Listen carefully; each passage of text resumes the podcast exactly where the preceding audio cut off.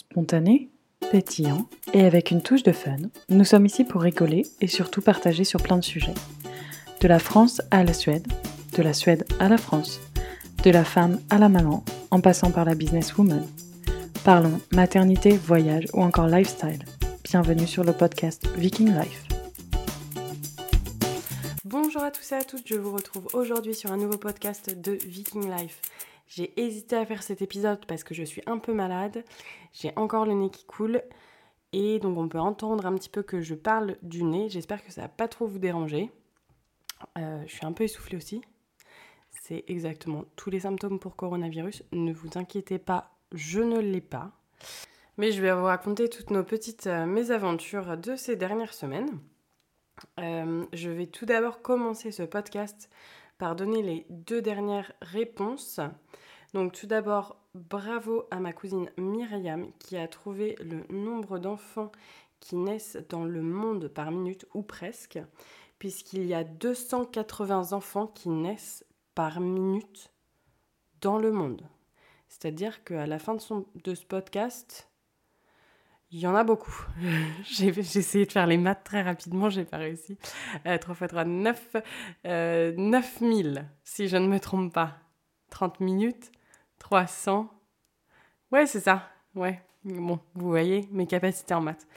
Euh, et aussi, bravo à Claire qui a trouvé la réponse de la capitale du Lesotho. Ça, c'est la question à savoir. La capitale du Lesotho, c'est Maseru. Apparemment, Google t'a aidé. Cette fois-ci, on te donne le bénéfice du doute. Bon, allez, commençons ce petit podcast. Donc aujourd'hui, moi, je vais vous parler comment c'est d'avoir deux enfants très rapprochés. Puisque comme vous le savez, j'ai euh, Lucas qui est né en 2018 et William qui est né en 2020. Ils ont deux ans par les années, mais ils ont que 16 mois d'écart. Du coup, j'ai fait une bonne partie de ma grossesse avec Lucas qui ne marchait pas.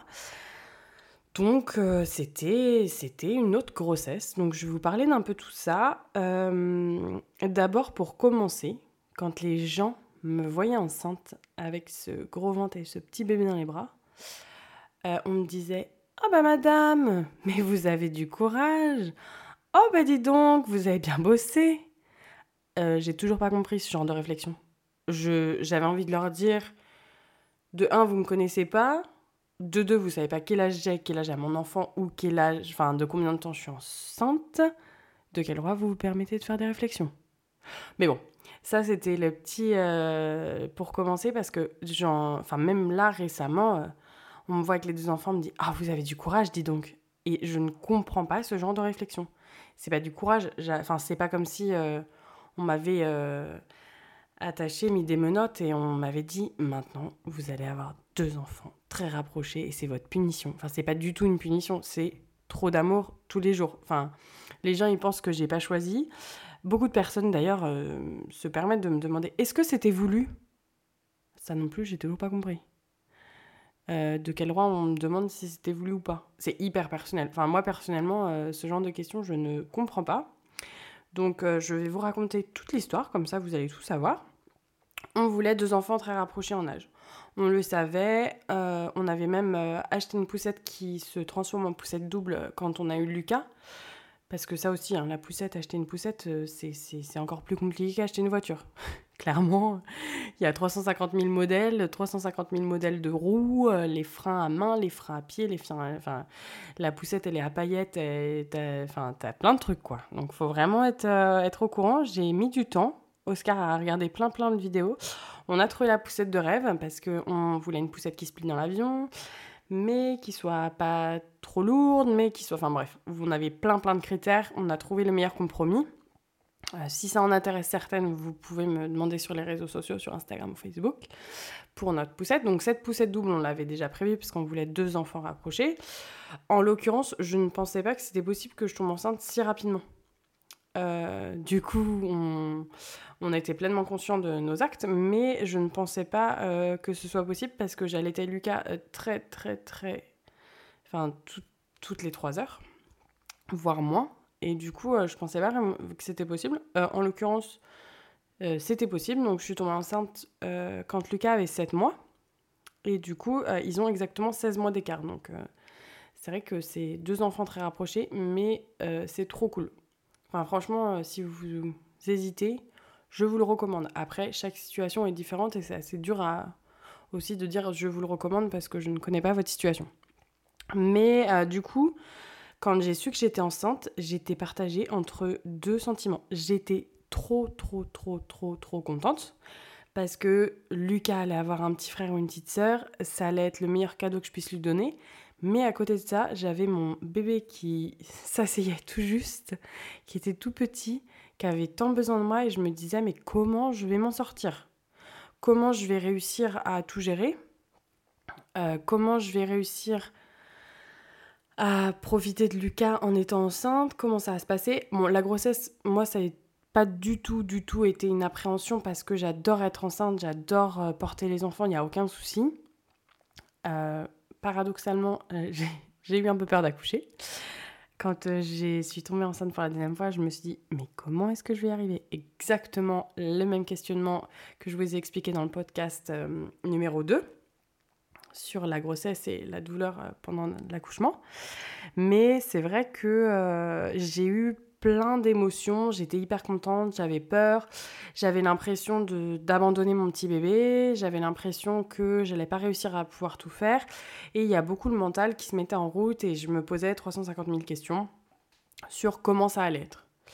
En l'occurrence, je peux vous le dire tout de suite là maintenant, on ne sait pas du tout comment ça va être parce que chaque... c'est comme euh, essayer d'imaginer son accouchement, on ne peut pas savoir comment ça va se passer, on peut imaginer comment ça, va... ça peut se passer au mieux, mais c'est vrai que c'est assez dur de prévoir l'avenir. Euh, en l'occurrence, ma grossesse s'est très très bien déroulée. Je touche du bois, j'ai eu aucun souci. J'adore toujours être enceinte, c'est trop génial. Euh, par contre, c'était beaucoup plus fatigant. Je n'avais pas le temps de faire de sieste parce que j'avais Lucas à m'occuper. Euh, pour ma première grossesse, j'étais fatiguée, j'allais euh, regarder Netflix, euh, je dormais 4 heures et puis après c'était reparti pour un tour quoi.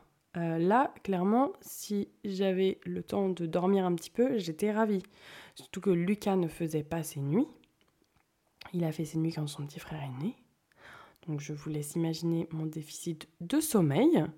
Mais c'est vrai que une deuxième grossesse, c'est jamais pareil. Enfin, c'est vraiment euh, totalement différent. J'avais l'impression en fait de pas forcément me concentrer sur le bébé qui était en train de grandir dans mon ventre, de pas y penser même de la journée des fois. Alors qu'avec Lucas, j'étais allongée sur le canapé, dès que le bébé faisait un petit mouvement dans mon ventre, je prenais 350 000 vidéos de mon ventre. Ça, je l'ai pas du tout fait pour William parce que j'avais pas le temps. Euh, moi, ma priorité, c'était de m'occuper de Lucas, faire toutes ces, les activités, aller jouer aux gommettes. Euh, enfin, on, faisait plein de trucs. On allait faire des promenades, je bougeais beaucoup, je le portais, je faisais plein de trucs. C'est vrai que j'ai pas forcément eu le temps de me reposer, surtout qu'en plus, Oscar était euh, beaucoup en France et en Suède, donc il faisait pas mal d'allers-retours. Le plus long où j'étais toute seule à 7 mois de grossesse, c'était quand même un mois et demi. Là, clairement, ça a été vraiment long parce que, heureusement, J'étais chez mes parents, il y avait ma maman, donc je n'étais pas toute seule. Mais euh, un mois et demi à sept mois de grossesse, c'était assez long quand même. Enfin, même émotionnellement, euh, j'avais envie qu'il revienne parce que d'être enceinte loin d'Oscar, euh, c'était pas très très drôle. Mais bon, on n'avait pas trop le choix, c'était comme ça. et puis après, il avait pensé à prendre l'avion juste pour deux jours, mais ça le faisait arriver vendredi très tard le soir, rester le samedi, repartir le dimanche midi. Euh, je pense que le même pour Lucas, de voir son père qu'une journée et qu'il reparte, ça aurait été un petit peu compliqué. Lucas, ça a été aussi assez dur pour lui. Mais bon, on faisait des FaceTime, euh, ça s'est globalement bien passé. Mais euh, c'était vraiment assez fatigant au final, cette grossesse, bien que même si Lucas ne marchait pas encore, bah ça roule en fait, on n'y pense pas trop, on essaie de le porter, on fait très attention, et puis en fait on trouve une, une routine. C'est une autre routine, c'est ça. C'est une autre routine, mais c'est pas plus fatigant que. Euh, bon, si, c'est un peu quand même plus fatigant qu'une première grossesse. Faut, faut pas non plus que je mette. Euh, non, mais j'essaie de me remémorer en même temps que je vous parle, mais si, si, j'étais quand même bien fatiguée, surtout. Euh... Il se réveillait au moins une à deux fois par nuit. À la fin, c'était vraiment, vraiment long.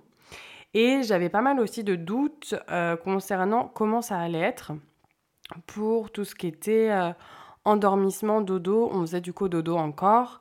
Et moi, euh, je me disais, comment je vais réussir à répondre aux besoins de Lucas d'allaitement, de dodo et tout ça, tout en ayant un deuxième enfant?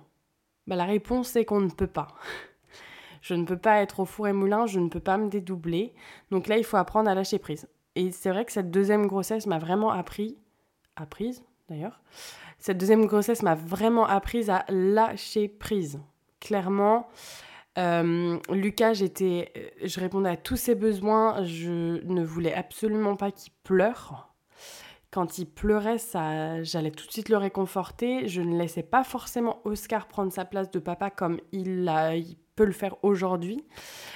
Euh, bah, clairement, j'étais une, jeune maman qui se cherche aussi. Hein. Euh, on apprend, on apprend avec toutes les expériences. Et c'est vrai que j'étais au, petit soin de Lucas, euh, je me suis rendu compte que en fait, euh, bah, parfois on peut, il y a aussi nos propres limites personnelles et les propres limites des autres. Il faut réussir à trouver, à, répondre aux besoins de tout le monde et à trouver le juste équilibre de tout le monde que aujourd'hui on a trouvé, mais William a 7 mois. Donc bon, on a mis un petit, ça a mis du temps. Euh, ça a été dur d'apprendre, de déjà laisser Lucas partir dans sa chambre. Le soir où Oscar m'a dit ça y est, c'est bon, sa chambre est prête parce qu'on venait de déménager. Avant, on était chez mes parents, le temps de trouver une location, on avait trouvé une chambre, enfin une, chambre, une maison, pardon. Quand on a trouvé notre maison et qu'on a fait en finally, j'allais parler en anglais, je suis désolée. On reprend. Euh, quand on a déménagé dans notre maison en location et qu'on a enfin eu sa chambre et que c'était le moment, alors je me suis dit, Oscar, on peut encore le garder un petit peu avec nous, on va lui mettre son matelas au sol.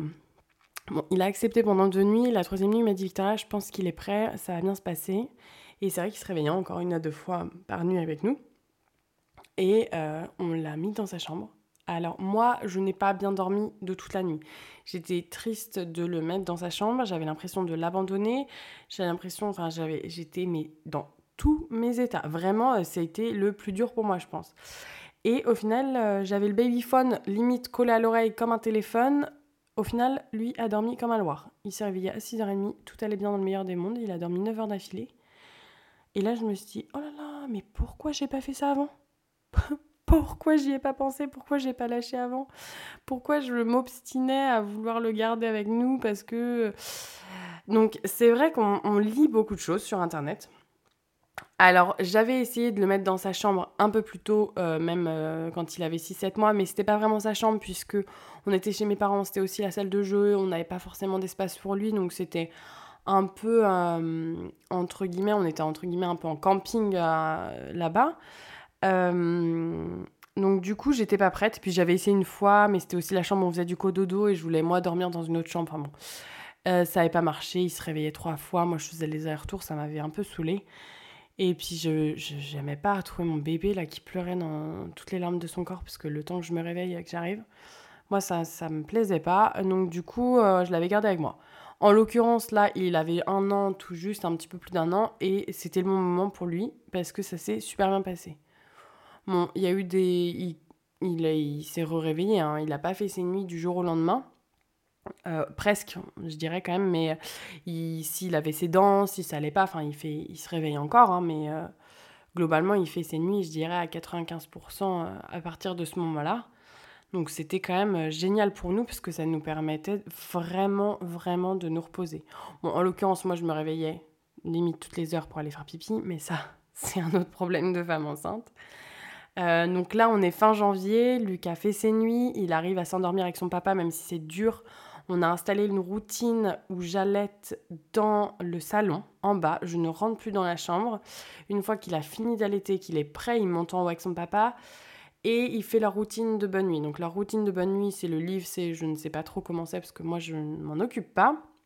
Mais euh, le papa peut l'endormir, ça se passe très bien. Lucas a confiance en lui et du coup Oscar prend vraiment sa place de papa. Parce qu'avant, je gérais aussi l'endormissement, je gérais ça, je gérais ça. Et en fait, on ne peut pas être partout. C'est vraiment hyper fatigant, moralement et physiquement. Donc il faut aussi savoir euh, mettre des limites euh, à notre euh, propre bonheur, entre guillemets. Même si ça me faisait plaisir de faire tout ça, je sentais que ça me fatiguait émotionnellement. Donc là, on est en janvier, je suis à deux mois d'accoucher, je suis censée accoucher au 18 mars, qui est une date particulière puisque c'était l'anniversaire de mon grand-père. Donc euh, j'attendais euh, ce, mon terme tranquillement et je me suis dit c'est génial, j'ai à peu près deux mois. Donc euh, ça va être super pour récupérer une mes nuits. Bon, au final, je ne dors pas très bien parce que je me réveille beaucoup en fin de grossesse, mais ça c'est autre chose. Et après, je commence à être un peu plus zen à l'idée d'aller euh, d'aller accoucher, mais j'arrive pas trop à me rendre compte qu'en fait on va avoir un autre enfant. Je sais pas trop comment expliquer. Je me rends compte qu'on va avoir un deuxième enfant, mais euh, je suis tellement focalisée sur Lucas et ce qu'on fait tous les jours, et je suis tellement dans cette routine de m'en occuper que je me rends pas trop compte. Et aussi, par exemple, pour Lucas, on avait eu beaucoup, beaucoup de temps pour faire plein de super belles photos de grossesse. Euh, pour William, les photos sont datées du 23 février. J'ai accouché le 25. Il n'aurait pas fallu attendre deux jours de plus parce que là, les photos de grossesse, fiouf, sous le nez, je n'aurais pas eu. Mais euh, donc c'est vraiment, vraiment un autre euh, rapport à la grossesse, je trouve. Et c'est vraiment une autre relation qu'on a avec, avec le bébé, même s'il est déjà là, même s'il prend déjà sa place, et même si tous les questionnements en fait qu'on se pose, bah, enfin, en fait, c'est pas que ça sert à rien, mais on rumine pour rien, entre guillemets, on perd un peu de l'énergie et on perd aussi la beauté de apprécier cette grossesse. Donc ça, je trouve ça vraiment dommage euh, quand j'y repense que j'ai autant euh, voulu... Euh, c'est un peu comme la douleur de l'accouchement, on met tous les projecteurs là-dessus. Bah, avoir un deuxième enfant, c'est une autre routine, mais on ne peut pas le planifier avant d'avoir accouché. J'avais euh, un autre truc qui me chagrinait, c'était de laisser mon, bébé, parce que c'était la première fois que j'allais le laisser euh, toute une nuit complète. Il faisait à peu près ses nuits, donc je me disais que ça allait aller, mais je me disais, mais comment maman elle va gérer? Bon, heureusement, c'était maman qui l'avait, donc j'avais confiance à 5000% en elle. Je savais que tout allait bien se passer. Mais je me disais, j'espère qu'il va pas se réveiller 4, 5, 6 fois. Et je pense que elle aussi, elle se disait, mince, comment je vais faire s'il se réveille? Mais bon, elle m'avait dit, Victoria, même s'il se réveille, bah, il se réveille. Et puis je le rendormirai plus tard. Hein. Et puis au final, elle n'a pas tort. Hein. S'il se réveille, il se réveille. Qu'est-ce qu'on peut faire? Pas grand-chose. Mais du coup, ça aussi, j'y pensais. Et puis je me disais, mais comment ça va se passer? Si je dois partir en plein milieu de la nuit? Enfin bon, toutes les questions techniques qu'il y a derrière toute cette... Euh, cette petite, euh, bah, ce départ à la maternité qui peut être aussi parfois assez rapide. Euh, au final, le jour J, ça s'est super bien goupillé. J'avais mon rendez-vous de contrôle des 37 semaines.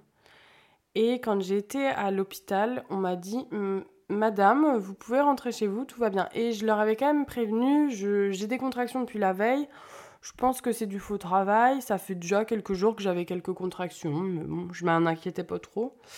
Parce que pour Lucas, ça s'était fait vraiment très graduellement et euh, ça avait commencé et j'avais pas pu louper entre guillemets le, travail. Ça avait commencé doucement et puis ça s'était accentué jusqu'à ce que j'accouche. Mais tout ça, c'était fait en une période de 10 heures.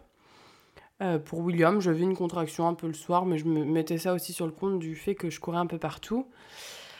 Puis la veille, euh, j'avais emmené, euh, la veille d'accoucher, j'avais emmené Lucas à en faire une grande balade, enfin une grande balade. J'avais fait le tour du pâté de maison assez rapidement euh, pour aller le promener et aller voir les moutons qu'on a en face de chez nous, mais j'avais pas, puis j'avais pas trop fait le rapprochement que ça pouvait être du travail, donc je vais à ce contrôle de, de, de 37 semaines et je leur explique, bon bah écoutez, je me sens quand même hyper émotive, je viens de laisser mon fils à ma mère je, sens que je vais bientôt accoucher, mais je sais pas, j'ai quand même des contractions. Et à la maternité, on me dit, Madame, non, vous inquiétez pas, tout va bien, vous pouvez rentrer chez vous, prenez un bain, dormez. Euh, si jamais ça va pas, vous revenez. Bon. Quand je rentre dans la voiture, j'étais quand même un petit peu tendue parce que les contractions, je les sentais. Je les sentais, mais je me suis dit, euh, si elle m'a dit que il n'y avait rien, ça doit être du faux travail. Bon, je rentrer à la maison. J'étais quand même à une demi-heure de la maternité, donc euh, on rentre à la maison. Puis là, ma mère, elle me voit, elle me dit Victoria, est-ce que, ça va? Oh, Je dis Bah oui, oui, ça va, mais euh, ils m'ont ramené, mais j'ai quand même des contractions. On va rester euh, à l'affût. Je pense que j'aimerais bien rester chez toi là dans l'après-midi, puisqu'au cas où je dois repartir, tu pourras rester avec Lucas. En l'occurrence, je suis repartie assez vite. J'ai fait une sieste, j'ai pris un bain et c'est vrai que je suis repartie euh, trois heures après parce que je sentais que quand même j'allais accoucher. Je sentais que c'était pour le jour J, donc j'ai pu faire un bisou à Lucas et puis je suis partie en fin d'après-midi. J'étais admise à l'hôpital à 18h15, j'ai accouché à 19h. Ils m'ont dit Ah bah heureusement que vous êtes revenu, autrement vous auriez accouché dans votre salon. Je pensais en moi-même. Des fois. Mais bon, c'était que ça te devait se passer comme ça. C'est très très très bien passé. J'ai un super euh, souvenir de cet accouchement qui était vraiment génial. Genre, je vais pas trop euh, détailler comment s'est passé mon accouchement parce que je vais vous faire un podcast que sur cet accouchement-là. Mais euh, non, c'était super et tout s'est bien passé. Du coup, Lucas a passé deux nuits avec ma maman et ça s'est passé super bien. Il a eu deux jours de vacances de papa et maman. Il était très content. Mais il était très content de me voir aussi, mais ça s'est vraiment super bien passé. Et donc nous voilà partis euh, de la maternité avec ce, nouveau-né. Et on arrive pour récupérer Lucas donc le jeudi matin. Moi j'ai demandé à sortir en anticipation. Et du coup euh, nous voilà partis avec ce petit, ce petit bout de chou là. On arrive. Euh, Lucas en fait ne se rendait pas forcément compte de tout ce que ça impliquait. Je lui avais beaucoup parlé pendant la grossesse qu'il allait avoir un, un bébé, je pense qu'il voyait qu'il y avait un événement heureux autour de mon ventre. Il voyait que, enfin, qu'il y avait quelque chose. Après, de là, ce qu'il comprenne qu'il y avait un bébé, qu'il allait avoir un petit frère, je ne pense pas. Donc du coup, on arrive, euh, il a pas trop, il a pas forcément apprécié au début parce que euh, ce petit bébé qui tête et qui prend l'attention de maman, c'était pas super drôle. Donc on a réussi à trouver euh, notre rythme au fil doucement des, jours. Euh, j'allaitais William souvent dans la chambre et Lucas passait pas mal de temps avec son papa. Et on est tombé en confinement très très rapidement. Et ça, ça a vraiment été génial parce qu'on était tous les quatre ensemble. Enfin, en soi, le confinement ne change pas grand-chose pour nous parce que Oscar travaille de la maison. Donc du coup, même, euh, enfin, le on est, on est tout le temps à la maison en fait. Euh, donc c'est vrai qu'au final, euh, cette situation-là ne changeait pas forcément grand-chose, à part qu'on n'allait pas à l'extérieur. nous, ça nous allait très bien parce que quand on a un bébé, on n'a pas forcément envie d'aller faire la Java partout, nous promener partout. Donc c'était c'était nickel. Le timing était parfait. Mais euh, ça a été un peu dur de prendre nos marques au début parce que William pleurait beaucoup. Il pleurait beaucoup. Au début, je me disais, c'est les pleurs de décharge, c'est les pics de croissance. Puis j'ai commencé à fouiller et là, je pense que c'est mon instinct de maman. Euh, je sentais qu'il y avait quelque chose, mais je ne savais pas quoi. J'ai été voir notre médecin généraliste qui me disait, bah, il prend bien son poids, mais elle avait quand même vu qu'il avait un frein de langue court. Donc ça, ça m'avait un petit peu alerté. Je ne connaissais pas du tout ce que c'était les freins de langue, mais euh, elle, m'avait juste dit ça, que ça allait bien. ensuite, j'ai vu un pédiatre. Pareil, c'était pendant le confinement, donc tout était fermé. C'était un petit peu compliqué d'avoir des rendez-vous médicaux où il fallait vraiment se déplacer pour une urgence. Et puis quand j'allais et que je disais, bah mon bébé il pleure, je l'avais dans les bras, il hurlait, il hurlait, il hurlait. Pourtant il venait d'allaiter, enfin je ne comprenais pas. Et là, la, pédiatre me dit Madame, est-ce que c'est votre premier enfant? Alors je dis Non, ce n'est pas mon premier enfant, c'est mon deuxième. Bah écoutez, faut vous détendre. Et là, ça m'a énervé. Ça m'a énervé d'avoir ce genre de réflexion parce que je pense qu'on a un sixième sens de maman. Enfin, on, même, euh, enfin, on a un sens et on sent qu'il y a quelque chose. Je vais pas euh, tout tout expliquer l'histoire de William parce que je fais très très prochainement un podcast dessus. Mais je tiens à dire que toutes les mamans, vous devez absolument suivre votre instinct et surtout vérifier les freins de langue. Ça, c'est un truc que tout le monde devrait faire euh, avec euh, des professionnels de la santé euh, qui sont habilités à faire cela, mais ça, c'est vraiment le truc pour lequel je milite. donc oui, donc le temps qu'on ait un diagnostic posé, il, y a quand même un peu d'eau qui a coulé sous les ponts on a réussi à trouver cette, euh, bah, cette routine, en fait, parce qu'il faut tout que soit routiné avec deux enfants proches. On est dans les couches, on est dans l'allaitement, parce que oui, j'allaite les deux. J'en parlerai aussi dans un podcast. Certaines personnes trouvent que c'est bizarre. Euh, bah c'est nos choix. Et oui, on allaite nos deux enfants. Enfin, on allaite. Je suis la seule à allaiter, hein, mais on a décidé de, de continuer d'allaiter. les deux. Et ça se passe merveilleusement bien et c'est vraiment trop drôle, surtout quand ils allaient tous les deux en même temps. C'est assez, c'est assez rock'n'roll, c'est assez rigolo. Donc tout ça pour vous dire que avoir deux enfants rapprochés, c'est euh, du sport parce que c'est de la fatigue qu'on emmagasine, ça c'est clair. Je ne vous le cache pas, avoir un enfant c'est déjà un énorme bouleversement, avoir deux enfants proches c'est deux énormes bouleversements, mais on est à fond dans les couches, l'allaitement, euh, leur faire à manger maintenant parce que William est un peu plus grand, mais on trouve très très facilement, je trouve, cette routine et j'ai surtout surtout la chance d'avoir Oscar qu'à la maison. Donc à moins qu'il ait vraiment des réunions et qu'il y ait des impératifs horaires et il ne puisse pas m'aider, si jamais j'ai vraiment une grosse crise, parce que oui, ça arrive, que les enfants se réveillent, qu'ils soient tous les deux grognons, qu'ils aient tous les deux les dents qui sortent ou des trucs comme ça, et là, là clairement des fois j'ai des moments de solitude. Parce qu'il y en a un qui va pleurer si je prends l'autre et vice-versa. Donc là, c'est un. Là, je... des fois, je les regarde et je leur dis les cocos, je ne sais pas quoi faire. Comment je vais m'en sortir? Mais globalement, euh, c'est. Enfin, ma semaine se passe globalement bien et il n'y a pas de souci. Hein. Mais il y a toujours un ou une ou deux fois où j'ai besoin d'avoir le soutien d'Oscar qui puisse au moins en prendre un, qui puisse les m'aider un petit peu. Mais euh, globalement, euh, le matin, tout, est, tout est rythmé. J'ai William qui se réveille en premier, je m'occupe de lui, je le change je l'habille. Euh, j'ai allaité en premier d'ailleurs, je ne l'ai pas mentionné, mais ensuite je le descends, il commence à jouer. En général, Lucas se réveille, je fais la même chose. Et là, on commence la journée. Donc notre journée est rythmée avec des gommettes, de la pâte à modeler ou de la peinture, toujours une activité créative. On lit des petits livres, on fait des petites balades et j'essaie de les emmener euh, une à deux fois par semaine en sortie. C'est-à-dire que ça, on va faire une longue balade à la plage. Donc là, ils peuvent jouer et manger le sable et c'est super rigolo. Soit nous allons au zoo, soit euh, je les emmène en balade proche de la Vilaine. Enfin bon, je trouve toujours un truc à faire. Je trouve toujours une activité qui va, qui va les occuper. Euh, il y a des loupés. Il y a des fois où ça se passe pas bien, où j'en ai un qui va pleurer beaucoup. Euh, bah dans ces cas-là, faut expliquer à l'autre que bah, maman elle est occupée avec un et donc, donc je jongle entre les deux pour que ça se passe un, un peu mieux. Mais globalement, euh, franchement, ça roule. Ça roule, ça roule. Ça me permet de faire plein de choses avec eux. Et puis c'est assez rigolo de les voir évoluer ensemble. Et c'est aussi assez rigolo de les voir que là, à l'âge que William a, ils commencent à jouer ensemble. Bon, euh, on est en train de vraiment faire attention avec Lucas parce que Lucas est en train de tester la gravité de ses jouets sur son petit frère. Donc c'est vraiment fatigant et je passe ma journée à dire attention doucement et tous ces mots-là.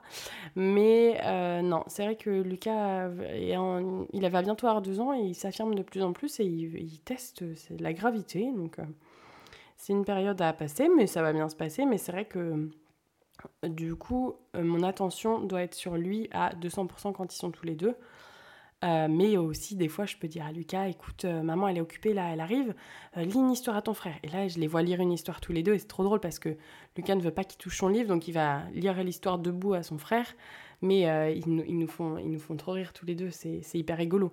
En plus, Lucas, il commence à, à parler un petit peu. Et euh, la dernière fois, je lui dis Est-ce que, est que tu sens ton petit frère est derrière? Et là, je le vois qui sent avec le nez. Euh, donc là, je me suis rendu compte de la langue française, que ça allait être assez rigolo. Mais il était en train de sentir vraiment euh, son petit frère.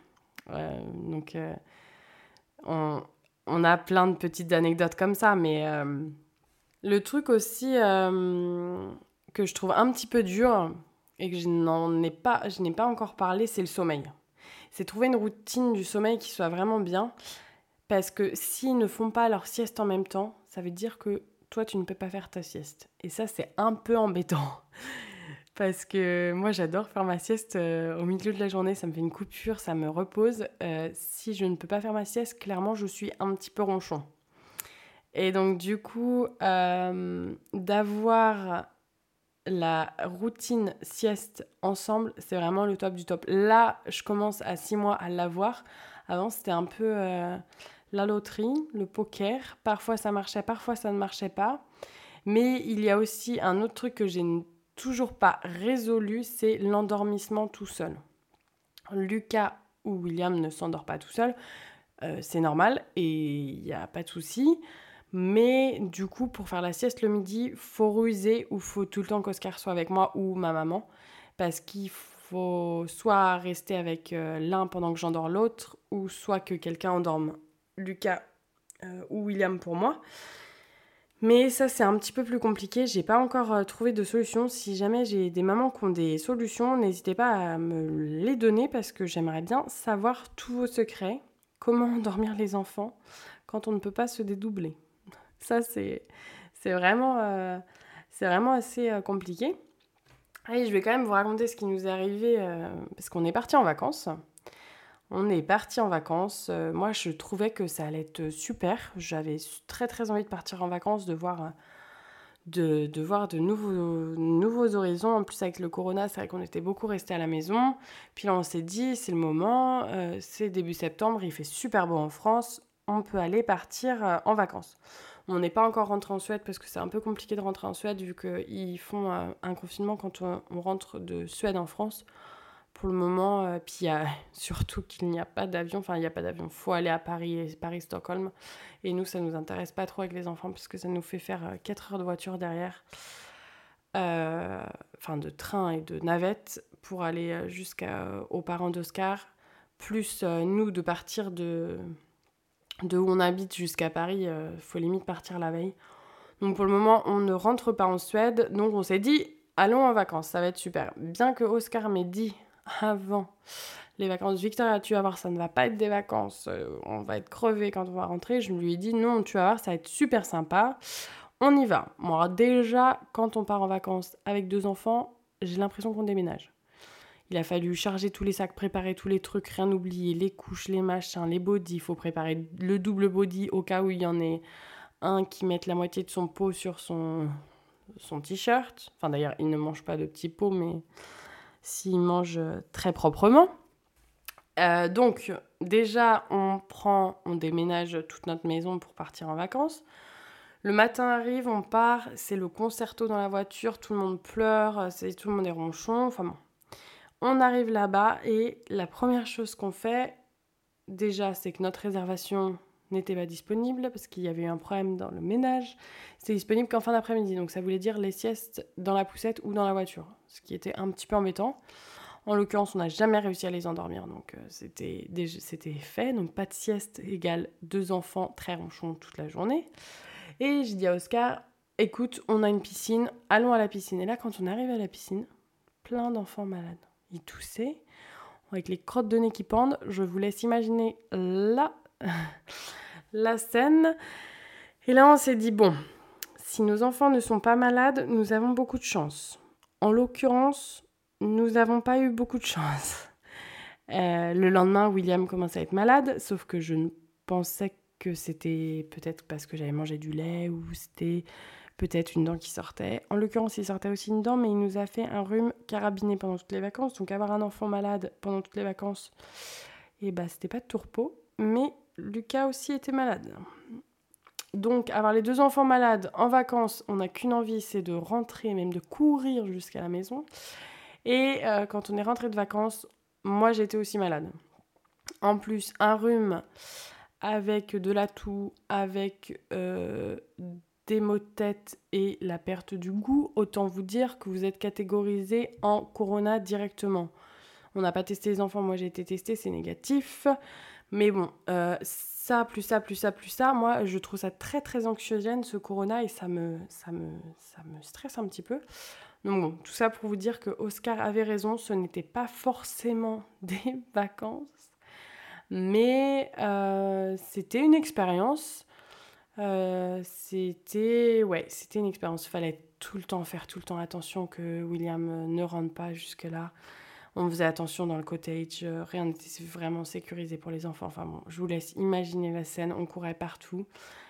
Le soir, de toute façon, les enfants se couchaient à 9h, on allait se coucher avec eux. On était trop crevés, on n'allait même pas... Enfin, on aurait pu profiter et faire des jeux de cartes ou je ne sais pas, ou boire une bière euh, le soir quand les enfants sont couchés. Là, c'était juste pas possible. C'était, on était crevés de chez crevés de chez crevés. Donc on s'est dit la prochaine fois on partira en vacances avec les grands-parents. D'ailleurs, si vous m'écoutez, vous viendrez avec nous en vacances la prochaine fois. Parce que euh, là, c'était pas. Non, c'était pas forcément des vacances. Mais bon. On est rentré, on était très contents. Mais on a dû quand même être en confinement à, la maison au vu de nos, de nos rhumes respectifs. Là, ça va un peu mieux, mais ça fait quand même 10 jours hein, que je traîne ce truc et qui ne part pas je dois dire que mes défenses immunitaires, soit elles sont amoindries, soit euh, bah, les virus sont un peu plus costauds. Donc voilà, je pense que j'ai fait le tour sur notre organisation avec les deux enfants. Des fois, je me dis que c'est un peu similaire euh, d'avoir euh, deux enfants très très proches en âge que d'avoir des jumeaux. Je ne sais pas si c'est vrai, on le découvrira très bientôt parce qu'il y a un podcast super sympa qui va bientôt sortir. Mais euh, tout ça pour vous dire que euh, la clé de la réussite, c'est vraiment de pouvoir euh, avoir une routine très très bien organisée et surtout avoir les enfants qui puissent s'endormir avec l'un des deux parents. Que vous ne soyez pas la seule personne capable de les endormir, que vous ne soyez pas la seule, la seule personne capable de les rendormir. Et je pense que tout roule, hein. de toute façon, tout, va rouler. Mais après, c'est aussi super important, je n'ai pas parlé, de prendre du temps pour vous.